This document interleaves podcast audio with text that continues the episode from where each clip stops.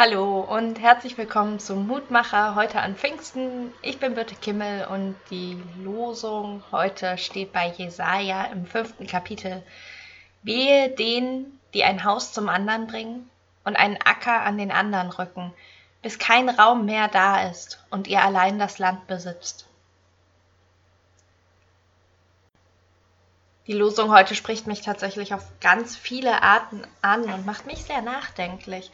Ich ich muss da sofort an die Abholzung der Regenwälder denken oder die Vernichtung von Mooren und Naturwiesen hier bei uns in Deutschland und alles, um dort Felder anzulegen.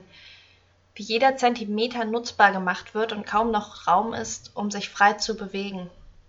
Aber fehlender Platz ist im Moment auch für viele Leute, gerade in den Städten, ein Punkt. Wenn Parks und Spielplätze wochenlang gesperrt wurden, und man nicht mehr rausgehen kann und keinen Platz mehr hat und nur noch in der kleinen Wohnung sitzt, vielleicht auch noch mit Kindern.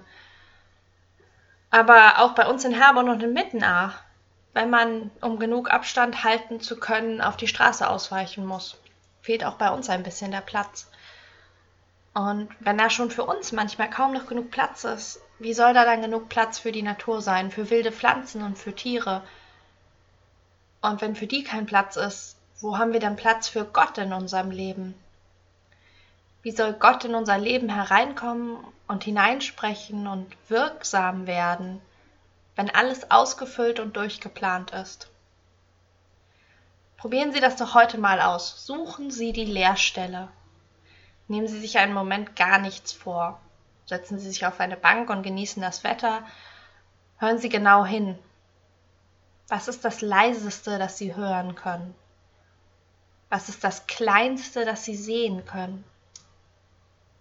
Was ist das Weicheste, das Sie fühlen können? Und horchen Sie in sich rein.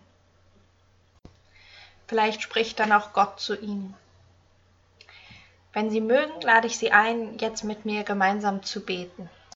Gott, viel in unserem Leben und in unserer Umwelt ist voll, durchgeplant und ausgebaut Lass mich heute innehalten und sehen, wo dein Geist wirkt.